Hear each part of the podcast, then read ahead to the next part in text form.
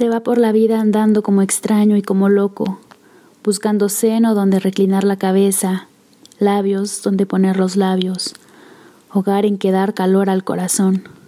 Y se halla, y todo es bello de repente, abandonándose al espíritu, a los placeres de la confianza. Germen caliente reanima el perezoso jugo de las venas.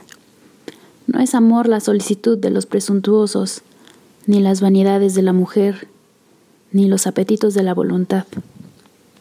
Amor es que dos espíritus se acaricien, se entrelacen, se ayuden a levantarse de la tierra en un solo y único ser. Nace en dos con el regocijo de mirarse, alienta con la necesidad de verse, crece con la imposibilidad de desunirse.